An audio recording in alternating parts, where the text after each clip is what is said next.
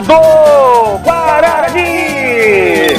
No ar, a partir de agora, Papo de Cacique. Saudação para você que está ouvindo a estreia, primeiro programa Papo de Cacique da Rádio Índio, Guarani de Venâncio Aires. Programa especial conversando com o gerente executivo César Braga, que chegou nos últimos dias aqui na capital do chimarrão. César, seja bem-vindo à nossa estreia, ao nosso primeiro programa. Qual o sentimento de voltar aqui para a capital do chimarrão, para Venâncio Aires? Olá, muito obrigado pelo convite, né? Ainda mais agora sendo o primeiro, sendo o pioneiro nesse projeto, no qual parabenizo vocês pela ideia. A alegria é muito grande, né? É um clube que eu sempre tive um carinho muito grande, é um clube que me deu a oportunidade pela primeira vez de trabalhar com futebol. E eu sempre, quando eu saía do clube, né, eu falava para todo mundo que a gente gostaria de voltar é, com mais experiência para que a gente pudesse contribuir ainda mais dentro dos objetivos que o Guarani tem e dentro deles, né, é, não só dentro do campo, mas também fora dele, né. Então a gente está muito feliz com a expectativa de fazer um grande ano, né? apesar de tudo que tem acontecido, por toda a questão da pandemia também, mas a gente está muito convicto que se a gente trabalhar junto, a gente vai conseguir atingir os resultados. Como surgiu esse interesse pelo futebol? Já foi jogador? Já atuou na equipe de arbitragem? Eu sou um jogador frustrado, né? Mas eu fiquei até o juvenil, aí onde eu vi que não levava jeito para a bola. É, a melhor coisa que eu fiz na minha vida foi pegar uma caneta, um caderno e estudar, né? Então fui para os bancos acadêmicos é, de, de, colégio, faculdade, né? Onde me formei e eu acabei tendo essa ideia, onde a administração, no qual sou formado, ela te dá uma ampla gama de empregos que tu pode trabalhar, né? Em diversos setores. Eu, como sempre gostei de futebol, vi na oportunidade um mercado também crescente resolvi trabalhar como gestão do futebol e é uma, uma área muito nova, né? É, tanto é que existe uma Associação Brasileira de Executivos de Futebol, que é a ABEX, que ela foi criada em 2011.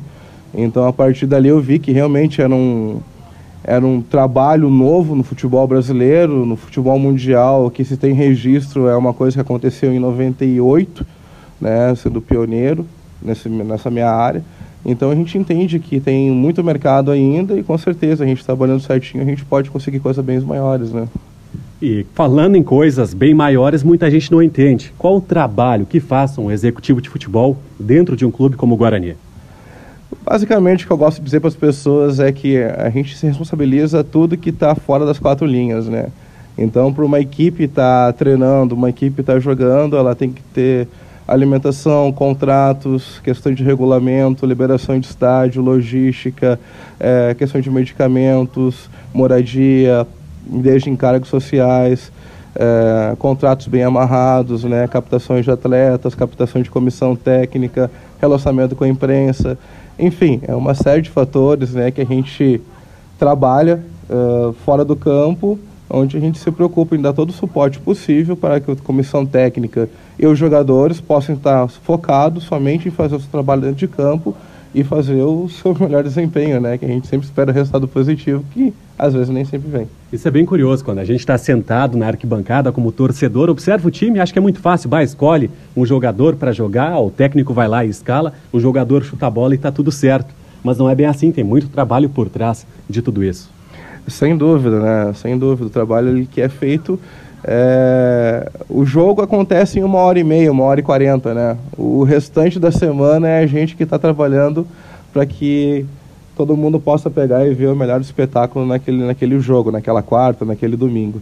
Então é muita gente envolvida, muita gente abnegada, porque é um trabalho que tu não tem carga horária para cumprir, não existe feriado, muito menos final de semana, né? Que é quando todo mundo está tendo seu a maioria das pessoas estão tendo seu descanso, a gente está em viagem ou está se preparando para um jogo importante e é muita gente envolvida. Um clube como o Guarani, para você ter uma ideia, é, de forma direta, numa competição de profissional, trabalha-se 50, 60 pessoas diretamente, né?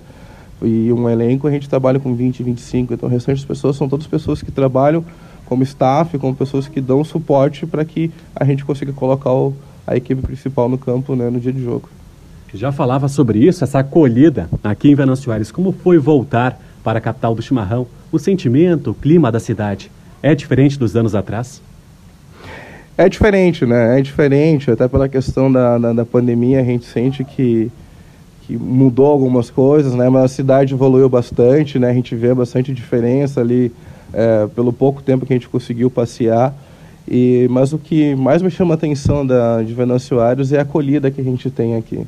É, não só pelo fato de a gente morar aqui, mas a gente contar com pessoas que precisam, a gente precisa delas para prestação de serviço, são pessoas muito bem é, educadas, simpáticas, a gente se sente acolhido logo na chegada, né? Então, eu acho que isso vai facilitar muito o nosso trabalho, porque, é, como fomentei, né? A gente vai trabalhar para que todo mundo eh, faça sua contribuição, dê o seu pouquinho, o que vier, o mínimo que seja, já vai ser de grande valia para nós. A gente também quer não só esportivamente dar um resultado para a comunidade, mas principalmente nosso principal objetivo é fazer com que o Esporte Clube Guarani sinta-se abraçado pela comunidade de Venâncio Aires e vice-versa.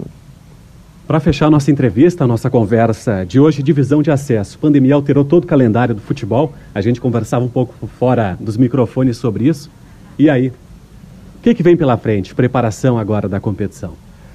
É, a gente prevê né, um cenário com bastante dificuldade, né? A Federação Gaúcha, acho que, de certa forma, por toda essa alteração, né, lançando o calendário por, devido à pandemia, eu acho que, por um lado, foi assertiva, né, de jogar a competição para o segundo semestre, onde hoje, né, como nós estamos conversando hoje, é, no dia 22 de fevereiro aqui, a ideia é que a competição comece em agosto, né, mas a gente vai analisar junto com a Federação Gaúcha e demais equipes que disputam a divisão de acesso para quando, né, realmente vai começar a competição, porque vai ter análise de questão de vacinação, né, de quais são as etapas, os, as, as pessoas que vão ser vacinadas.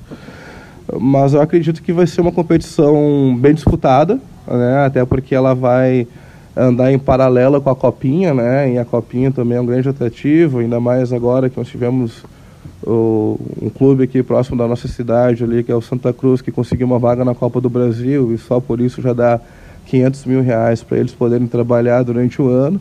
Uh, acho que isso é um atrativo maior para as equipes, para os atletas também, que vão disputar Série A no, nos estaduais agora pelo Brasil, mas no segundo semestre talvez o calendário de divisão de acesso seja bem interessante para poder justamente dar uma maior qualidade na competição e que a gente tenha capacidade e oportunidade de achar os melhores atletas para a gente poder montar um elenco competitivo que esse time realmente merece.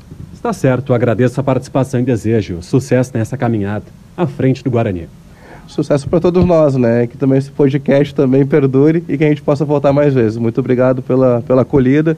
Um forte abraço para o torcedor do Guarani e esperamos contar com o apoio de todo mundo. César Braga participando do primeiro Papo de Cacique, estreia da Rádio Índio, aqui nas plataformas digitais. Siga acompanhando o trabalho do Guarani do estádio Edmund Fikes nas redes sociais. Fique ligado e até a próxima.